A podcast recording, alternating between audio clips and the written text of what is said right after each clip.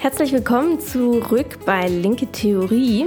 Falls ihr es noch nicht wisst, wir sind der Podcast, in dem wir über den Kapitalismus reden, was an ihm schlecht ist und wie wir ihn überwinden können. Ich bin Lea und für mich sind nicht männliche Pronomen okay. Und ich bin Yannick und benutze männliche Pronomen. Wir haben für euch heute wieder eine frische Begriffsfolge vorbereitet. Und zwar reden wir über den Sexismus. Der Begriff fällt ja häufig, wahrscheinlich können auch die meisten von euch schon was damit anfangen ungefähr. Wir wollen heute aber nochmal genauer hinschauen, also was der Begriff bedeutet, was er nicht bedeutet und woher er kommt. Bevor wir jetzt starten, noch ein kleiner Hinweis in eigener Sache. Wir machen Link-Theorie jetzt schon circa zweieinhalb Jahre und stecken da auch einen großen Teil von unserer Zeit rein.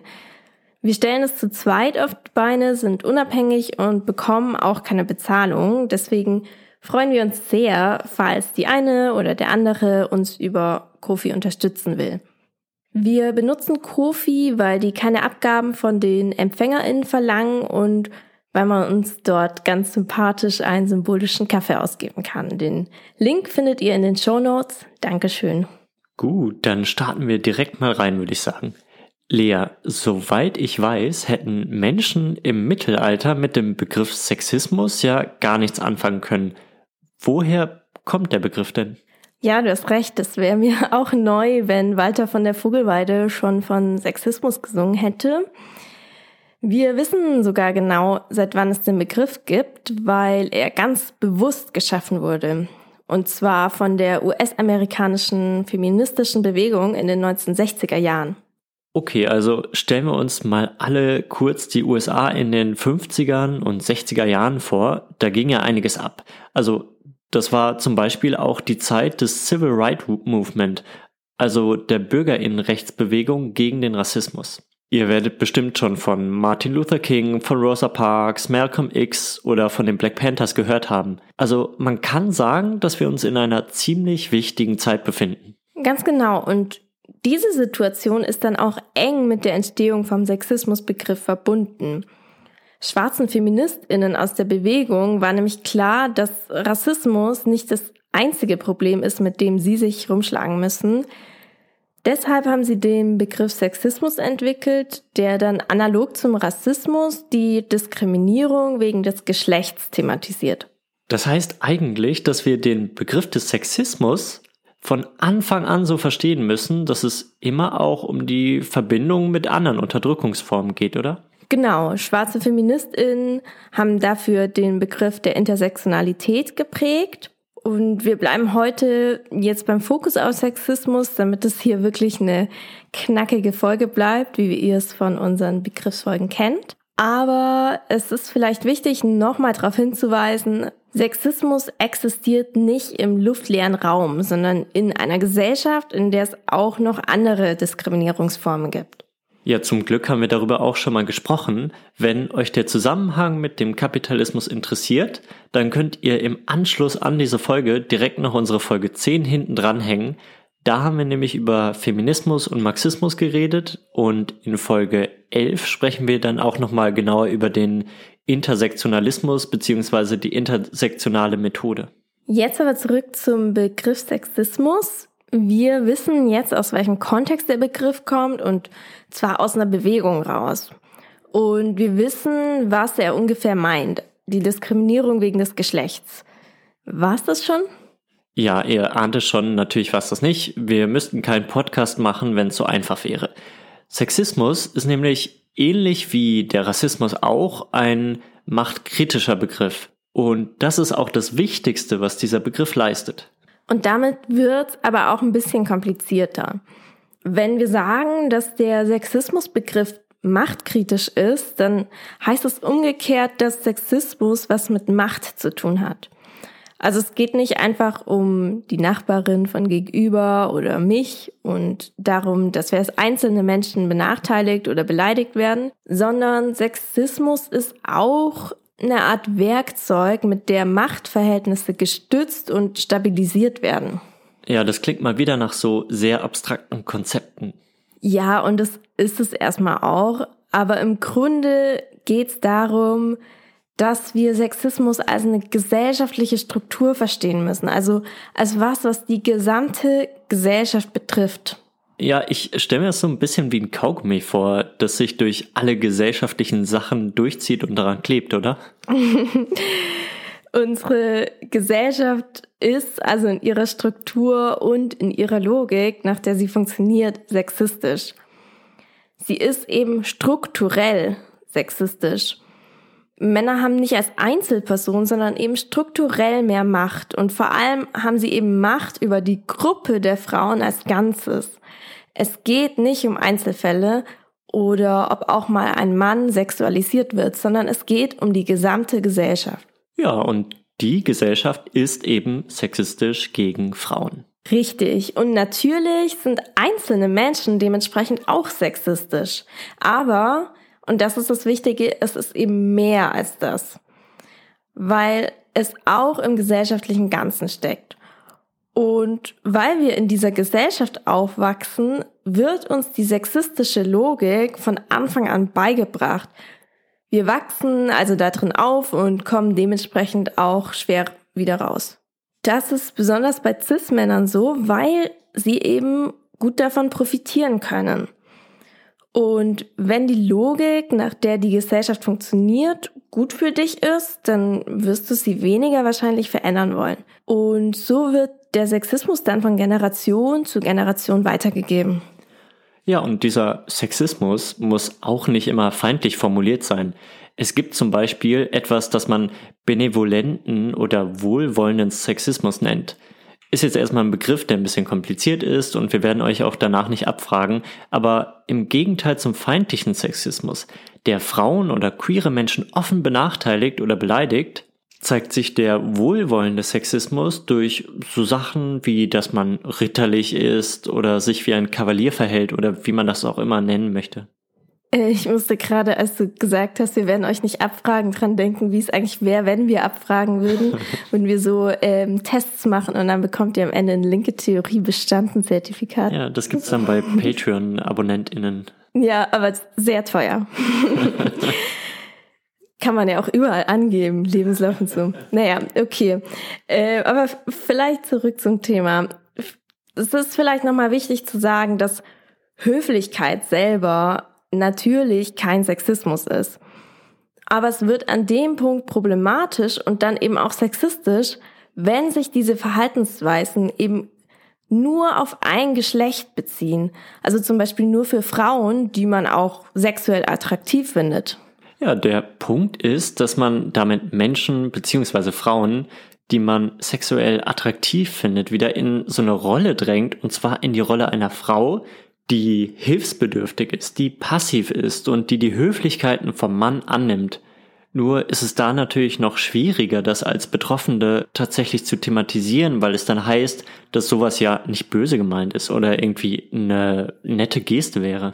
Ja, und ganz schrecklich finde ich es auch, wenn Männer prahlen, dass sie ja so ein toller traditioneller Mann seien, der Frauen richtig behandelt, das Essen zahlt und die Tür aufhält, toll.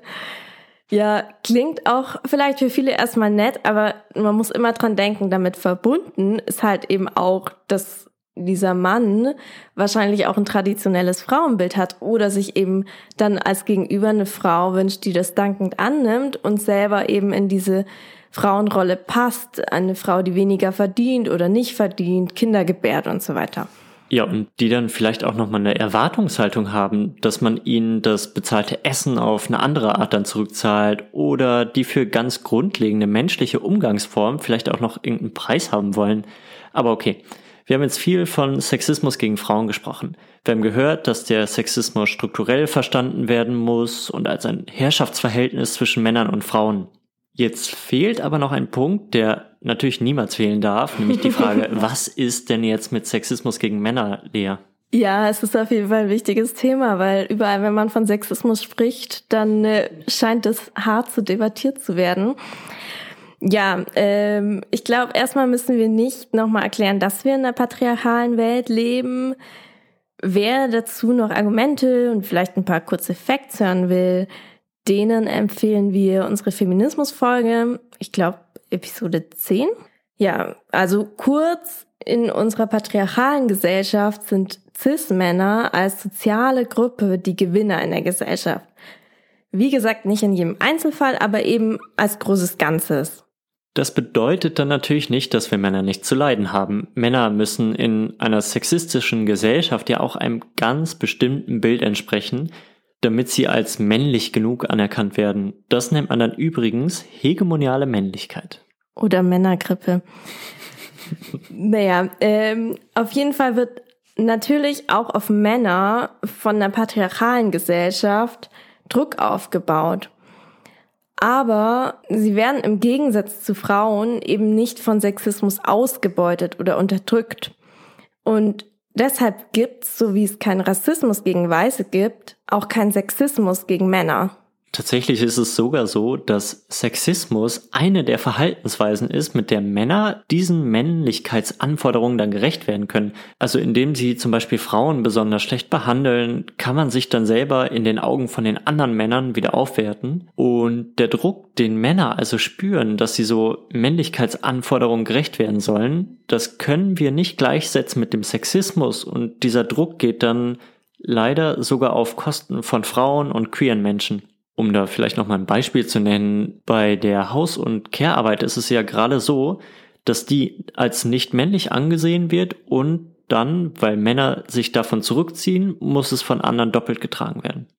Ja, und nachdem wir jetzt das wichtige Thema Sexismus gegen Männer besprochen haben, kommen wir noch mal zu anderen spezielleren Arten des Sexismus. Und das eine ist der Cis-Sexismus, also die Unterdrückung von Menschen aus dem Grund, dass sie nicht cis-männlich oder cis-weiblich sind. Also kurz vielleicht nochmal erklärt, hm, cis bedeutet so ein bisschen, ja, das Gegenüber von trans. Und zwar bedeutet cis, dass Menschen sich mit dem Geschlecht identifizieren, das ihnen auch bei der Geburt zugeschrieben wurde. Ja, und so eine Variante von so einem Cis-Sexismus ist dann, dass das Geschlecht zum Beispiel auf Mann und Frau reduziert wird. Es wird dann eben die Tatsache geleugnet, dass es mehr als zwei Geschlechter gibt. Andere Geschlechtsidentitäten werden nicht anerkannt oder man ist feindlich gegenüber Transpersonen. Das sieht dann im Alltag vielleicht so aus, dass Menschen absichtlich mit ihrem Deadname bezeichnet werden, also dem Geburtsnamen, den Transpersonen abgelegt haben und für sich ablehnen. Aber es kann zum Beispiel auch ein Zwangsouting sein. Also wenn man Menschen vor anderen Menschen zu ihrem Outing zwingt oder diese einfach selbst nochmal outet. Und an alle, die jetzt daherkommen und sagen, das sei doch alles Identitätspolitik, das hat Folgen für die betroffenen Personen und nicht nur psychisch, wobei nur jetzt auch nicht angemessen ist, aber es führt eben auch zu Gewalt. Und auch hier geht es ja wieder nicht nur um das Verhalten von einzelnen Menschen, sondern um die Struktur. Also Cis-Sexismus ist wieder ein strukturelles Problem. Das sieht man ganz gut am sogenannten transsexuellen Gesetz oder daran, dass es keine Toiletten für nicht-binäre Menschen gibt. Oder hm, vielleicht noch ein anderes Beispiel, dass es eben lange Zeit Praxis war, dass man Interpersonen nach der Geburt einer eigentlich nicht notwendigen Genitaloperation unterzogen hat, um sie dem anzugleichen, was in der Gesellschaft als normal gilt. Ja, eine weitere Form von Sexismus ist Heterosexismus. Damit ist die Diskriminierung von Menschen gemeint, die nicht der heterosexuellen Norm entsprechen. Und auch hier gibt's wieder strukturelle Diskriminierung, zum Beispiel in puncto Ehe, wenn eine Person ein Kind gebärt, bei heterosexuellen Beziehungen wird automatisch der Mann als Vater anerkannt. Bei homosexuellen Beziehungen ist das nicht so. Und es ist auch nochmal wichtig, Cis-Sexismus und Heterosexismus nochmal hervorzuheben und extra zu erwähnen. Das sind nämlich nochmal eigene Formen und Logiken von Sexismus.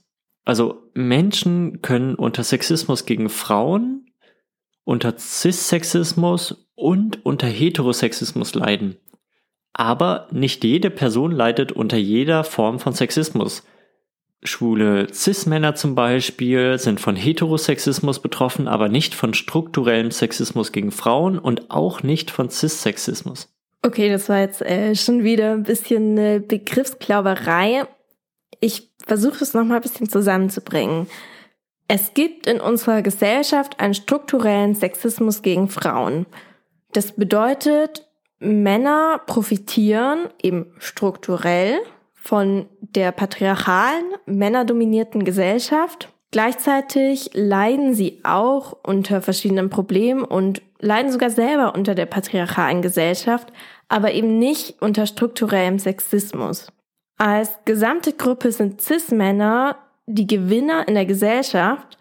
Es gibt aber auch noch einen Cis-Sexismus und einen Heterosexismus, die sich gegen einzelne Gruppen aus queeren Menschen richten. Also Sexismus gegen Frauen, Cis-Sexismus und Heterosexismus richten sich gegen unterschiedliche in unserer Gesellschaft strukturell benachteiligte Gruppen. Das mal kurz zusammengefasst. Die drei Formen von Sexismus, das hatten wir gerade gesagt, können aber nicht in einen Topf geworfen werden, weil Menschen unterschiedlich davon betroffen sind. So, anstatt dass wir jetzt noch ewig auf dem Begriff Sexismus rumreiten, wollen wir jetzt mal anschauen, was Sexismus in unserer Gesellschaft stützt. Auch das ist eigentlich wieder ein Riesenfass, weil eine Struktur, die sich eben durch die ganze Gesellschaft zieht, die ist logischerweise auch überall mit drin. Wahrscheinlich müsste man eher fragen, was eigentlich nicht sexistisch in unserer Gesellschaft ist. Ja, und das macht es dann eigentlich auch echt schwierig, äh, Sexismus zu kritisieren. Ich hatte ja vorhin schon gesagt, dass wir seit der Geburt in dieser sexistischen Gesellschaft aufwachsen und deswegen kommt uns alles um uns herum so normal vor und Sexismus fällt im Alltag oft gar nicht mehr auf. Ein tolles Beispiel sind da die Toilettenbeschriftungen in Bars, in Restaurants und so weiter. Ihr kennt sie bestimmt. Da kriegt man fast einen Genickbruch eigentlich, weil man den Kopf so schütteln muss. Und genau da ist ja auch der Sexismus. Wir wissen genau, was gemeint ist, wenn eine Tür rosa und eine andere blau ist. Wenn ein Strichmännchen einen Rock trägt und das andere nicht. Oder wenn auf einer Tür bla steht und auf der anderen bla bla bla. Was ja auch nebenbei bemerkt total Nonsens ist. Man muss einfach nur mal auswerten, wie viel Redezeit Männer im Fernsehen, Radio und so weiter haben. Auch in diesem Podcast viel zu viel meiner Meinung nach. Aber trotzdem ist allen klar, dass bla bla bla Frauen sein sollen. Und das Problem ist, wenn man das dann anspricht, dann ist man unlustig, überreizt, eine Spaßverderberin. Dass es nur zwei Türen gibt, hinterfragt sowieso niemand. Und das zeigt eben, wie normal wir so sexistische Klischees und Aussagen finden. Die gehören irgendwie zum allgemeinen Menschenverstand oder wie auch immer man das dann nennen will. Dazu kommt, dass ja auch Frauen selber Sexismus reproduzieren. Dass auch Frauen über sexistische Witze lachen oder selber sexistische Witze machen. Niemand will eben so diese Spaßverderberin sein oder noch schlimmer prüde und langweilig. Die männlich dominierte Gesellschaft gibt nämlich Frauen, die besonders gut im sexistischen System mithelfen, nochmal ja so eine Art gesellschaftliche Ehrenmedaille. Das sind dann in den Augen der Männer die coolen und lässigen Frauen. Aber Sexismus wird nicht nur normalisiert, also irgendwie als das Normale angesehen, Sexismus wird auch naturalisiert. Das bedeutet, dass diese Zweiteilung und ja diese Hierarchie zwischen Männern und Frauen irgendwie als natürlich gerechtfertigt wird. Als würde das alles irgendwie aus der Natur oder aus den Genen herauskommen und schon immer unbedingt so gewesen sein. Bezeichnend dafür ist auch ein Buch von zwei männlichen Wissenschaftlern, Thornhill und Palm, A Natural History of Rape. Die beschreiben darin, dass Vergewaltigung ja im Sinne der Natur sei, männliche Triebe und so weiter. Aber auch sonst wird sexuelle Belästigung oft als ja so besonders männlich oder eben als Teil eines natürlichen männlichen Triebs gerechtfertigt. Ja, wenn ihr schon mal in so Diskussionen drin gesteckt habt, dann kennt ihr vielleicht das Totschlagargument auch äh, mit Darwins Evolutionstheorie. Dann sagt man, dass Männer eben Frauen jagen würden und Frauen wählen dann die Männer aus. Bis heute ist das auch wahrscheinlich die wichtigste Theorie in antifeministischen Kreisen. Aber auch diese Theorie ist vor dem Hintergrund von einer super sexistischen Gesellschaft entstanden.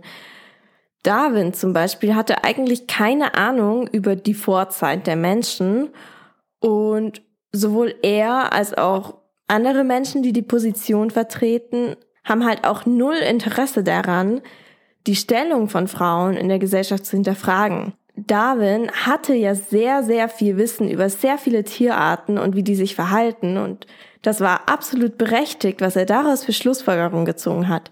Aber dann hat er einen Schritt zu viel gemacht und zwar aus diesem Wissen über Tierarten mit seinen frauenfeindlichen Vorstellungen davon auf Menschen geschlossen, ohne dass er wusste, wie Menschen außerhalb der Gesellschaft, in der er sich befindet, überhaupt zusammenleben. Und dabei wissen wir bis heute überhaupt nicht genau, wie Menschen in der Frühzeit jetzt genau gelebt haben. Was inzwischen aber sicher ist, ist, dass auch Frauen gejagt haben. Auch diese Funde der jagenden Frauen wurden aber teilweise von männlichen Archäologen zuerst einfach als Männer kategorisiert, ohne die Skelette weiter zu untersuchen. Das haben dann erst Feministinnen gemacht. Auch bei diesen Archäologen haben wir also wieder diese Sexismusbrille, die die Sicht irgendwie verengt und alles auf eine bestimmte Art kategorisiert, die eben unsere Gesellschaft vorgibt. Ja, und ganz genauso wird auch immer die Kleinfamilie als das Natürliche dargestellt. Dabei wäre die Entwicklung des Menschen hin zu einem sprachfähigen Wesen ohne größere Gemeinschaften und Zusammenhänge gar nicht denkbar das Bild der schutzlosen Frau, die einen männlichen Beschützer braucht und sich sonst alleine um die Kinder kümmert, ist aber in der Gesellschaft oder in der Gemeinschaft nicht unbedingt notwendig. Nochmal eine kleine Zusammenfassung für alle Leute, die gerade kurz geschlafen haben. Wir wissen nicht genau, wie Menschen in der Frühzeit gelebt haben. Was wir aber wissen, ist, dass wir heute in einer bestimmten Gesellschaft leben und dass Menschen die wahrscheinlich anpassungs- und entwicklungsfähigsten Lebewesen sind. Es kann uns also eigentlich auch egal sein, wie Menschen in der Frühzeit gelebt haben, weil wir uns weiterentwickelt haben und weil wir uns auch weiterentwickeln werden. Aber leider sind wir jetzt aktuell in einer sexistischen Gesellschaft und die zeigt sich nicht nur in sexistischen Menschen und Antifeministinnen, sondern wir müssen uns echt ständig damit rumschlagen. An der Stelle eine kurze Content-Warnung. Wir gehen zwar nicht detailliert darauf ein, aber im Rest der Folge thematisieren wir sexualisierte Gewalt und reproduktive Gewalt. Eine besonders krasse Form, in der Sexismus deutlich wird, ist sexualisierte Gewalt. Wobei es nochmal wichtig ist, klarzumachen, dass Sexismus eben nicht nur diese sexualisierte Gewalt selber ist, sondern Sexismus ist eben diese Struktur, die sexualisierte Gewalt ermöglicht und rechtfertigt. Und das setzt sich dann aus ganz vielen anderen Elementen zusammen, die die Grundlage von sexualisierter Gewalt bilden. Ein paar Sachen haben wir vorhin schon angesprochen. Dazu gehört dann auch, dass es zu wenig gesellschaftliches Verständnis dafür gibt, dass es überhaupt Eingriffe in die sexuelle Selbstbestimmung gibt. Janik, hast du da vielleicht ein konkretes Beispiel für? Ja, mir wird zum Beispiel das Victim Blaming einfallen. Also wenn nach einem Übergriff die Schuld beim Opfer gesucht wird. Oder vielleicht noch mal ein anderes Beispiel, wenn bei einem Mord an einer Frau nicht von einem Femizid gesprochen wird, also das, was es eigentlich ist, sondern dann wird das irgendwie so als Familiendrama geframed und damit vielleicht sogar noch ein bisschen entschuldigt. Ja, und was auch ganz gerne gemacht wird, um sexualisierte Gewalt in der Gesellschaft zu leugnen, ist, dass man das Patriarchat quasi auslagert und auf andere schiebt. Also indem zum Beispiel gesagt wird, irgendwelche in Anführungszeichen anderen Männer seien das Problem. Es wird zum Beispiel gesagt, dass nicht deutsche Männer sexistisch sind und deshalb müssten sich ja Frauen und queere Menschen jetzt plötzlich nachts auf der Straße fürchten. Aber wir müssen uns ja schon immer fürchten. Wir werden schon immer sexuell belästigt und meistens sind es eben gerade nicht die in Anführungszeichen fremden Männer, sondern die, die wir gut kennen oder unsere Partner, die uns Gewalt antun. Ja, und wenn der Sexismus so auf andere Männer, in Anführungszeichen wieder, geschoben wird, dann kann man sich selbst einfach super in ein gutes Licht stellen und vielleicht sogar als den Beschützer von den eigenen Frauen darstellen. Alles wieder in Anführungszeichen. Wobei man hier eigentlich ganz bewusst das Wort eigene Frauen benutzen muss, weil der eigentliche Gedanke ist ja genau das dahinter. Frauen werden als Eigentum betrachtet und die einen Männer dürfen ihnen dann Gewalt antun und das wird dann schön totgeschwiegen. Aber wenn es die anderen Männer machen, dann gibt es plötzlich einen Aufschrei. Der Punkt ist, strukturell sind es eben Männer, die gewalttätig gegen Frauen sind. Und in Deutschland sind wir als Gesellschaft lange noch nicht antisexistisch, sonst müssten wir hier nicht mehr drüber sprechen. Tatsächlich ist der Gegenwind ja ziemlich hoch. Richtig, wenn man Sexismus öffentlich kritisiert, kommt oft aus irgendeiner antifeministischen Ecke, dass das die sexuelle Freiheit einschränkt oder dass wir jetzt vielleicht sogar einen Vertrag aufsetzen müssten für Sex und auf sexuelle Korrektheit achten müssten und so weiter. Aber das müssen wir jetzt nicht hier aufarbeiten wahrscheinlich. Nein, bitte nicht. Aber es ist halt an sich schon das Problem, wenn Menschen Sex nicht von Gewalt oder Übergriffigkeit unterscheiden können. Und wenn Freiheit, belästigen zu dürfen, als wichtiger angesehen wird in der Gesellschaft als die Freiheit, an der Gesellschaft teilzuhaben, ohne sexuell belästigt zu werden. Aber Sexismus geht ja auch noch mal viel weiter als Diskriminierung, Belästigung und Gewalt, stimmt's? Genau, Sexismus drängt Frauen auch in eine gesellschaftliche Rolle, zum Beispiel was Haus- und Care-Arbeit angeht. Ja, das Thema hatten wir auch schon in unserem Feminismus-Podcast. Ja, ein bisschen damit verbunden sind auch noch reproduktive Rechte. Der Zugang zu Verhütungsmitteln ist immer noch nicht unkompliziert. Man bekommt nicht einfach so ein Verhütungsmittel, sondern man muss es sich verschreiben lassen. Dazu kosten Verhütungsmittel auch teilweise super viel und es gibt außer dem Kondom keine praktische Verhütungsmethode für den Mann. Das alles schränkt dann letzten Endes Menschen, die menstruieren, ein. Und Schwangerschaftsabbrüche sind ja immer noch kriminalisiert in unserer Gesellschaft. Richtig, der Schwangerschaftsabbruch wird in Deutschland im Strafrecht geregelt. Und die Hürden zu einem Schwangerschaftsabbruch sind echt riesig, vor allem in Gegenden, in denen es keine Beratungsstellen oder Kliniken gibt, die Abbrüche vornehmen. Das ist psychisch belastend und dazu kommen ja auch noch Kosten. Menschen wird dadurch ihr Recht auf reproduktive Selbstbestimmung verwehrt oder zumindest stark eingeschränkt. Gut, dann kommen wir vielleicht noch mal kurz zu aller Manns und aller Fraus Lieblingsthema, denn der Sexismus steckt ja auch in unserer Sexualität drin, oder? Ja, edgy Thema, weil Sexualität immer als was super Privates angesehen wird. Aber ja, Sexualität ist auch was, was sich gesellschaftlich entwickelt. Vielleicht heute sogar noch viel mehr als früher, einfach weil wir so viel über Sexualität lernen können.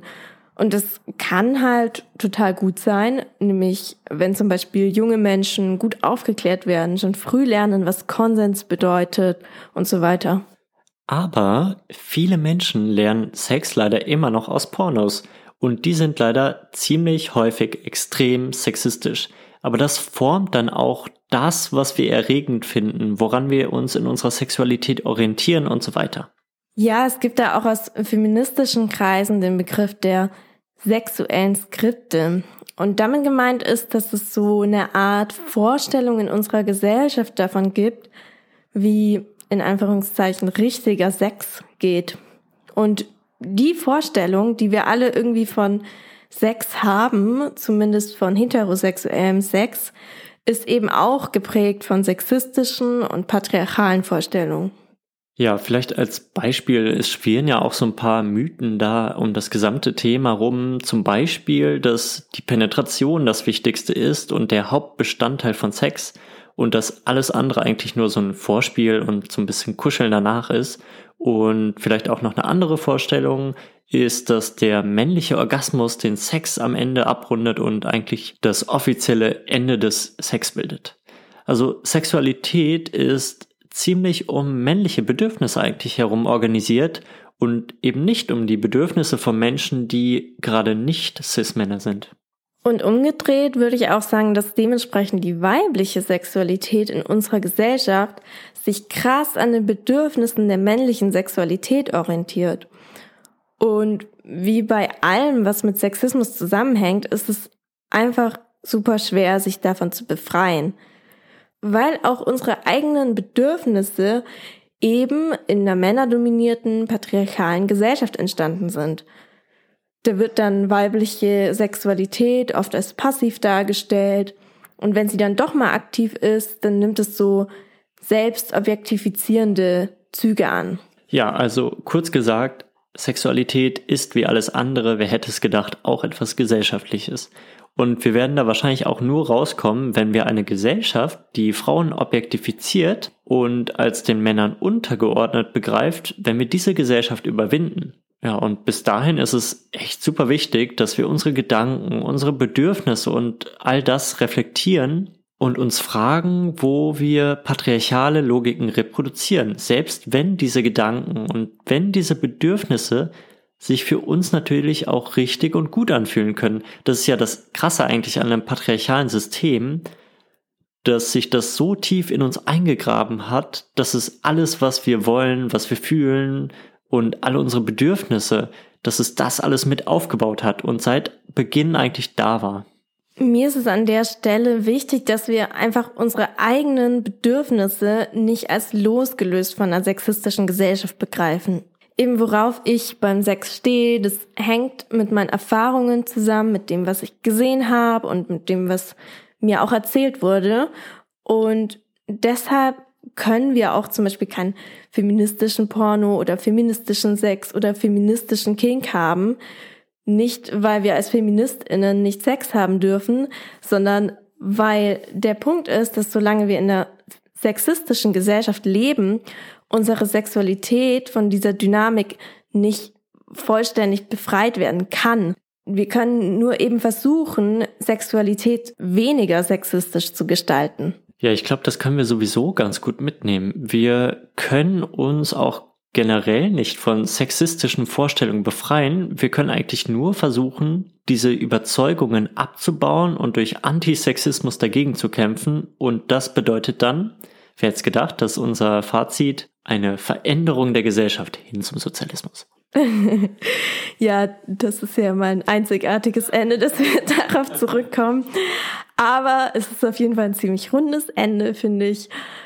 Und ja, an der Stelle vielleicht nochmal der Hinweis, wir wollten die Folge wirklich möglichst kurz halten und deshalb haben wir notwendigerweise stark reduziert. Ein Thema wie Sexismus durchzieht natürlich die gesamte Gesellschaft und wir haben jetzt einen Schnelldurchlauf gemacht und haben einfach versucht, die wichtigsten Themen mal ein bisschen anzusprechen. Und wir hoffen, ihr seht uns nach, dass da manches dann auch unter den Tisch gefallen ist. Aber wir haben ja an manchen Stellen auch schon so ein paar Hints gemacht. Also hört unsere Feminismus-Podcast-Folgen. Das sind Episode 10 und 11, soweit ich weiß. Also hört die, wenn ihr mehr wissen wollt. Dann weise ich euch zum Schluss auch nochmal darauf hin, dass wir uns sehr über eure Unterstützung freuen. Wir haben einen Kofi-Link in der Bio, das hat Lea vorhin schon gesagt.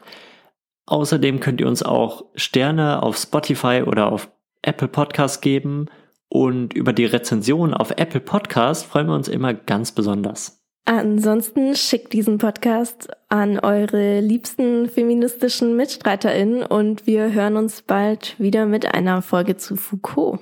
Wir freuen uns. Wir grüßen heute Michelle Obama, weil du unser allergroßes Vorbild für feministisches und sozialistisches Empowerment bist. Ohne deinen Einfluss würden heute immer noch 90 Prozent aller Kriegsdrohnen von Männern gesteuert werden. Danke.